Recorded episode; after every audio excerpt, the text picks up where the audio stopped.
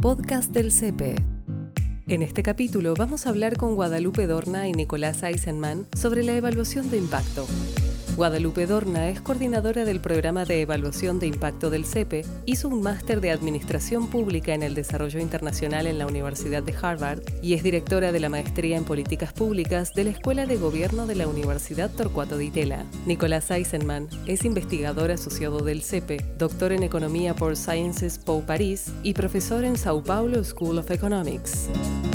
Hola, muchas gracias por estar con nosotros. Buenas tardes, eh, muchas gracias por la invitación. Gracias, gracias a todos por, por, la invitación. Bueno, vamos a directamente el tema de hoy. Básicamente hay que empezar por el principio, que es qué es una evaluación de impacto y por qué es importante implementarla también en el marco de las políticas públicas y los programas con impacto social. Bueno, una evaluación de impacto es básicamente una metodología que lo que trata de hacer es estimar el efecto causal de una política sobre determinadas, determinadas variables que, que son cuantitativas. Y la idea básicamente es tratar de aislar el efecto de esa política en particular, es decir, tratar de, sacar afuera cualquier, otro, cualquier otra variable que puede, estar, que puede estar molestando y atribuir el impacto específicamente a esa política que implementamos. Pues eso, es, eso es básicamente la, idea. Y, el objetivo de, una evaluación de impacto es básicamente eso, tratar de ver si eh, un impacto en términos de los objetivos específicos que tenía, que tenía ese programa, es tratar de ver la magnitud de ese impacto para poder compararlo con otros programas, por ejemplo, y también tratar de ver si impactó en variables que de alguna manera,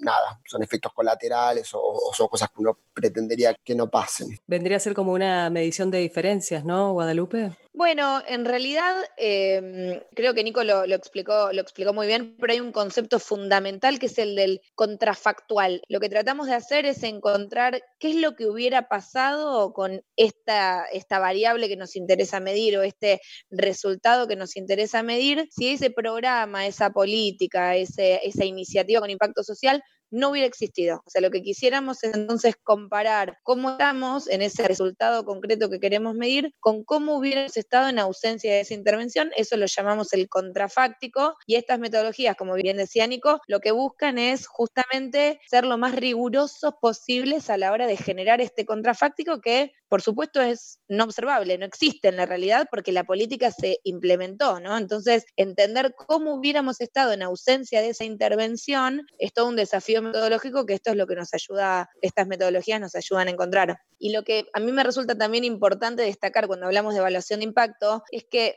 nos queremos mover de lo que estamos bastante acostumbrados en el ámbito de las políticas públicas, que es a medir productos. O sea, cuando estamos hablando de una política de eh, empleo o una política de educativa, una política de salud, estamos muy acostumbrados como ciudadanos y como hacedores de política pública a informar la cantidad de escuelas que se hicieron, la cantidad de computadoras que se entregaron, la cantidad de hospitales que hemos puesto en marcha. Esos son productos y lo que busca la evaluación de impacto es justamente a entender cuál es el impacto, el efecto que tienen estos centros o estas iniciativas en los resultados concretos de desnutrición, aprendizaje, empleo, o sea, movernos de productos a lo que son efectivamente resultados, el objetivo último que tiene esta intervención. Bien, y a partir de lo que hablamos, ¿podrían comentar algún ejemplo en el que un ejercicio de evaluación sirvió para calibrar una política y se tradujo en una mejora de la calidad de vida para los ciudadanos? ¿O que hay algún ejemplo que puedan mencionar de una evaluación que sirva para mostrar cómo puede mejorar la calidad de vida de los ciudadanos?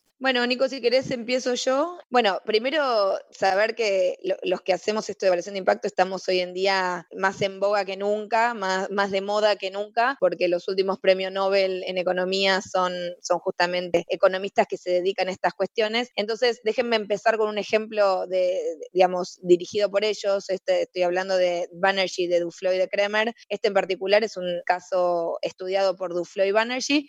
A mí me gusta como ejemplo, y, y de vuelta, esto el objetivo es mejorar la calidad de vida de las personas, la, las políticas públicas, digamos, en última instancia buscan eso. Entonces, la evaluación de impacto lo que busca es entender si estamos yendo en ese camino que queremos, que es el de mejorar la calidad de vida. Y en este sentido, un ejemplo que a mí me gusta bastante es un programa que se implementó en India, perdonen la, distancia tan grande con Argentina en términos de kilómetros, pero tal vez no tanto en términos de vulnerabilidad social en algunas áreas. Eh, y en este programa en particular, una de las cosas interesantes que tiene es que empezó siendo un piloto relativamente pequeño, era un piloto para tratar de entender cómo hacemos para mejorar la calidad educativa de, de los niños en situación de vulnerabilidad. Este es un programa que resultó ser tremendamente efectivo en una escala pequeña y tremendamente costo efectivo, es decir, comparado con otras iniciativas, mucho más económico en términos de las ganancias en mejoras en el desempeño de conocimientos muy básicos de lengua y matemática para niños vulnerables. El programa este en particular lo que, lo que buscaba era identificar a estos chicos vulnerables con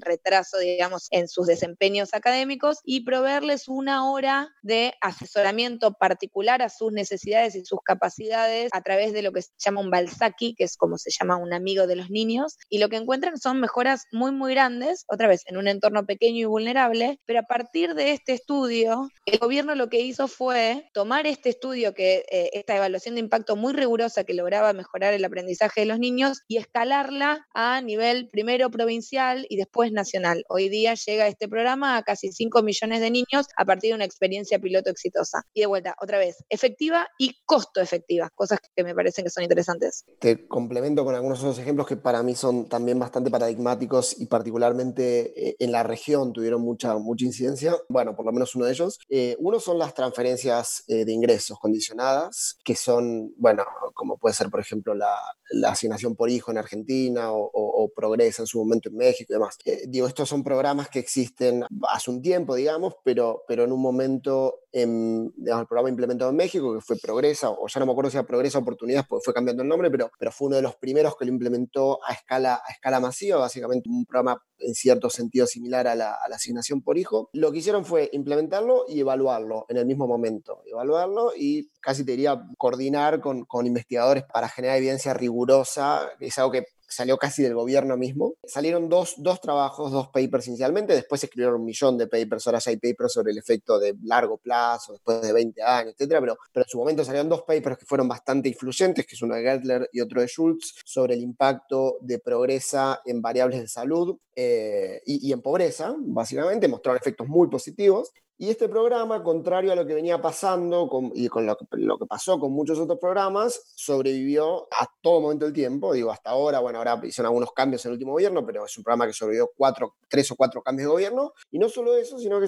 se tomó casi como, como una bandera que la levantaron los organismos, el BID, el Banco Mundial, y Ahora vemos que prácticamente todos los países de la región, o no todos, pero una gran cantidad tienen programas de este tipo, programas muy parecidos. Eh, y el otro ejemplo, te lo cuento muy rápido, pero me parece también es relevante, es un ejemplo de África, que son, son los mosquiteros. Los mosquiteros sirven bastante bien para reducir la malaria. Durante mucho tiempo hubo una discusión sobre si había que cobrarlos o no cobrarlos, porque muchas veces cuando uno paga algo lo usa, entonces estaba esta discusión si era mejor darlo gratis o no. Salieron varios papers mostrando que darlos gratis aumenta muchísimo el uso, pero así desproporcionado y hoy 90% de los programas de mosquiteros en, en, África son gratis. Creo que esto es un ejemplo claro de cómo la evidencia genera un cambio en la forma de hacer política. Bien, y el presidente de Argentina había dicho en la apertura de sesiones del Congreso en marzo que se va a crear una agencia de evaluación de impacto en su gestión. Pero, ¿qué características debería tener esta agencia para cumplir con el propósito de mejorar la calidad de las políticas públicas?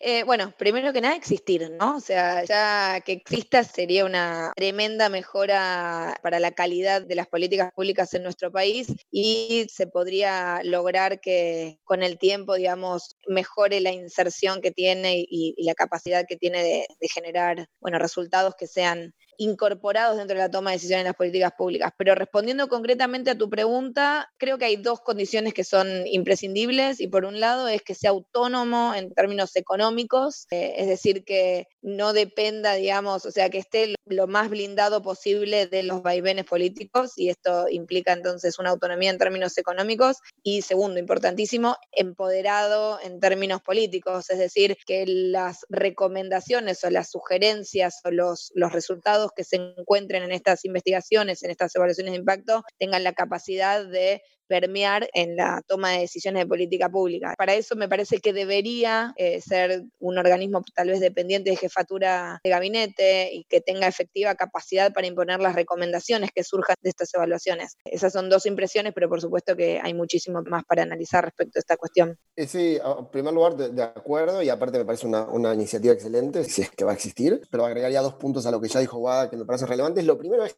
que hay que entender bien, y creo que el, organismo tiene que entender bien, qué es una evaluación de impacto. Digo, normalmente los gobiernos hacen evaluaciones de diferente tipo y son todas importantes, ¿no? evaluaciones de diseño, de proceso y demás, pero me parece importante tener en claro para qué sirve cada una y cuál es la diferencia de cada una, porque si no, no va a terminar cumpliendo el objetivo. Digamos, evaluaciones de proceso que miden si algo estuvo bien implementado, bien gestionado o no, es, importante, pero no es una evaluación de impacto. Evaluaciones de diseño que tratan de ver si estuvo bien diseñado, si tienen una lógica vertical si están alineados los objetivos con los objetivos de gobierno y demás, también es importante, pero es una evaluación de diseño, no es una evaluación de impacto, con lo cual entender bien lo que es una evaluación de impacto y diferenciarlo de los demás, me parece que es algo, algo importante y algo a, tener en cuenta. Y otro punto que, levantaría y también me parece importante es que para que pase esto que dice Guada, de que esto realmente tenga impacto, de que, de que las políticas, me parece que tiene que tener mucha fluidez en su relación con todos los organismos de gobierno y con todos los stakeholders que quiera afectar, ¿no? Digo, gobiernos subnacionales, oficinas estadística,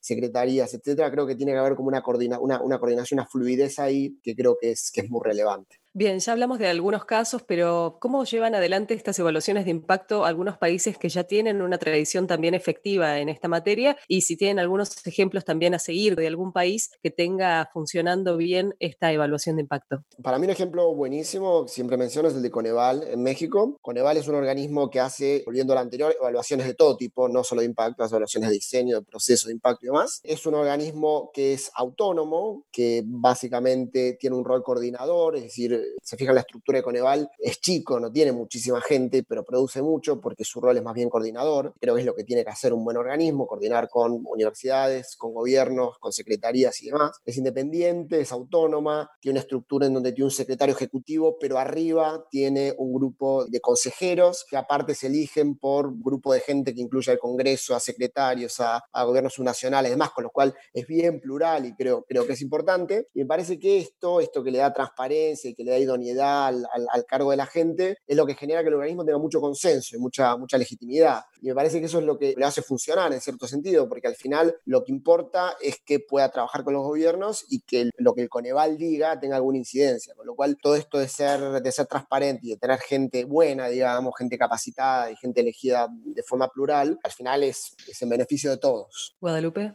¿algún ejemplo?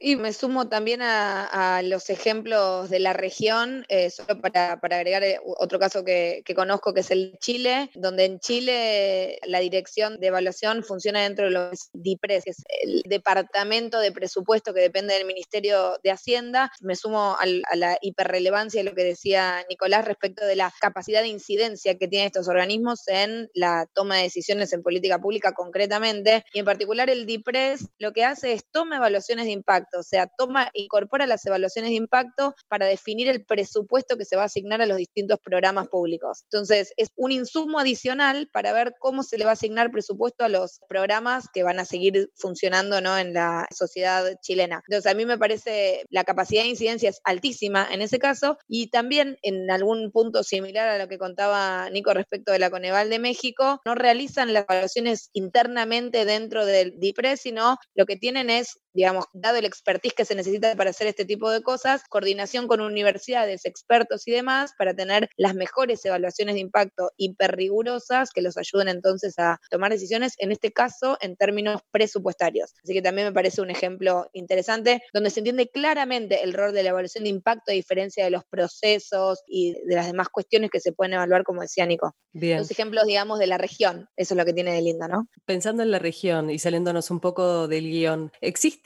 alguna forma de aplicar esos modelos a la Argentina? ¿Ustedes imaginan que esto sea posible? Yo creo que sí. Digamos, el ejemplo de, de WADA en Chile y creo el ejemplo en, México un poco muestran que no, no, hay que ser, digamos, Suecia para hacer este tipo de cosas. Quiero decir, es, diseñar una estructura buena, quiere decir con los incentivos correctos, con la pluralidad correcta y demás, darle la independencia que necesita, etcétera. Yo creo que, creo que sí es posible y creo que Argentina en el pasado ha tenido, quiero decir, en el pasado, cuando, cuando se crearon ciertos organismos, han logrado darle legitimidad similar a la que precisaría un, organismo como esto. Yo estoy pensando cuando se creó el INDEC y demás, es decir, no, no, no me parece que fuera algo imposible. Bueno, me sumo a, la, digamos, a, los buenos deseos. Me parece que también tenemos gente hipercapacitada como para llevar adelante estas cuestiones. Lo que no estoy tan convencida es que exista la voluntad política y sobre todo la capacidad presupuestaria para sostener una estructura con la rigurosidad que se necesita. Entonces, de vuelta, me parece que están, existen las condiciones, por lo menos desde el capital humano, para hacer esto y desde los conocimientos técnicos y, por supuesto, la necesidad es vital y urgente, ¿no? En, en términos de poder asignar presupuesto a lo que efectivamente funciona o no, me parece que todavía como sociedad nos falta recorrer un trecho para que esto sea una demanda, primero, una demanda concreta de la ciudadanía que tenga un reflejo específico ¿no? dentro de las agendas y,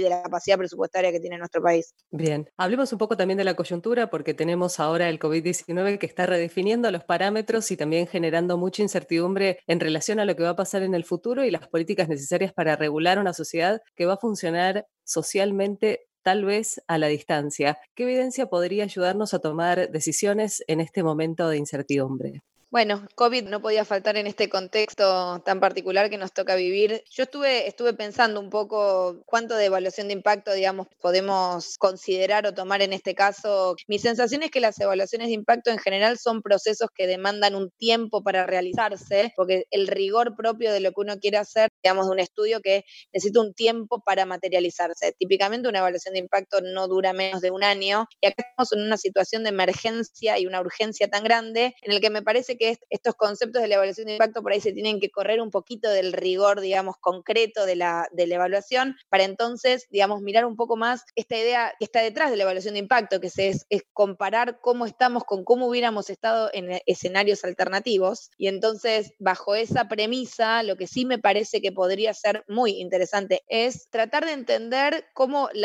diferente manejo de la pandemia en distintos países está generando distintos resultados en términos de los resultados bueno, más importantes que son contener y aplanar la curva como estamos acostumbrados a escuchar. Entonces, esta especie de experimento natural, teniendo en cuenta las diferencias entre los países, las diferencias en la penetración de la pandemia en cada uno de los contextos, podría ser interesante como, como ejercicio que nos ayude a nada, entender qué es lo mejor que podemos hacer. Por supuesto que el desafío, ante todo, es el del testeo masivo, porque si no, no tenemos resultados sobre los que medir estas cosas. Entonces, me parece que el desafío, ante todo, es este, ¿no? Pero a ver, Nico, ¿qué, qué te parece que podemos hacer? no, no, yo estoy, estoy de acuerdo con, con todo. Eh, particularmente estoy de acuerdo con el testeo masivo. Eh, me parece muy importante. Sí, yo, yo creo que eh, es increíble como ya hay gente eh, haciendo cosas respecto de esto, tratando de evaluar, aunque sea, digo, de la forma más rigurosa posible, aunque sea cosas chiquitas que pueden ayudar. Digo, en este momento hay gente estudiando, por ejemplo, qué tipo de mensaje funciona mejor para inducir a la gente a que se quede en la casa, o inducir a la gente a que se vaya a hacer el test, o inducir a la gente a que se lave las manos, yo no sé. Como que en este mismo momento estos conceptos de, evaluación de impacto se están implementando. Lógicamente yo concuerdo que hay como, si se quiere, grados de rigurosidad en el tiempo que hay, y bueno, se hace lo que se puede, pero, pero creo que con un grado de rigurosidad bastante respetable se están haciendo cosas, cosas interesantes. Y el otro punto es que tiene que ver con esta coyuntura. Toda la evidencia que juntamos en el pasado no sirve, ¿no? Es decir, toda la evidencia que sale de evaluación de impacto viejas también también nos sirven ahora. Digo, la gente que ahora estamos haciendo esto de, educación a distancia, bueno, hay evidencia sobre eso, sobre herramientas para eso. El lavado de manos, hay bastante evidencia sobre qué política funciona para inducir a la gente que se lave las manos, digo, de,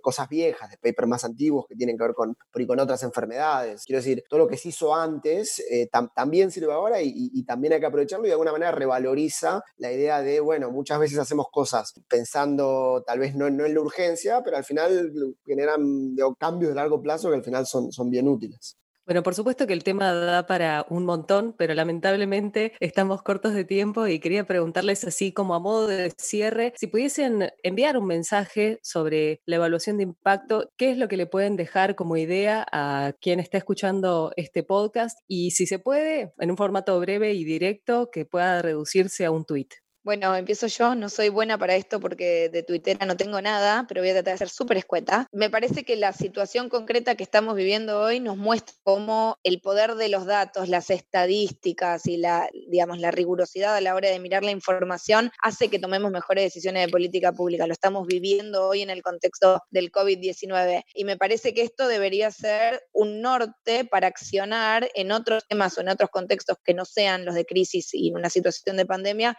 sino para para justamente atender áreas tan críticas como la educación, el empleo de los más vulnerables, la inserción laboral de las mujeres y un montón de áreas hiperrelevantes. Entonces, ahora por ahí sí, al estilo tweet, ojalá que surja de esta crisis que estamos transitando una oportunidad para darle a la evidencia y al rigor de los datos una mayor cabida en la toma de decisiones de políticas públicas. Nicolás. Eh, sí, también te contesto en un, en un hilo de tweets. Eh, yo creo que cuando hay, cuando hay evaluaciones, la discrecionalidad en la toma de decisiones, digamos, de los políticos o de los gobiernos se hace bastante más difícil, con lo cual evaluar es una parte importante, en mi opinión, de la rendición de cuentas.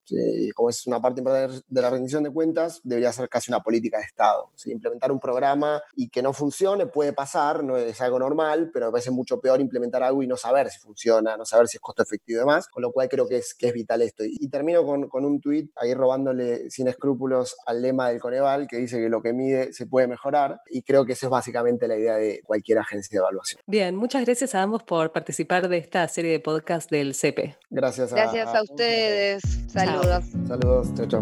Podcast del CEPE de la Universidad Torcuato Di Tella.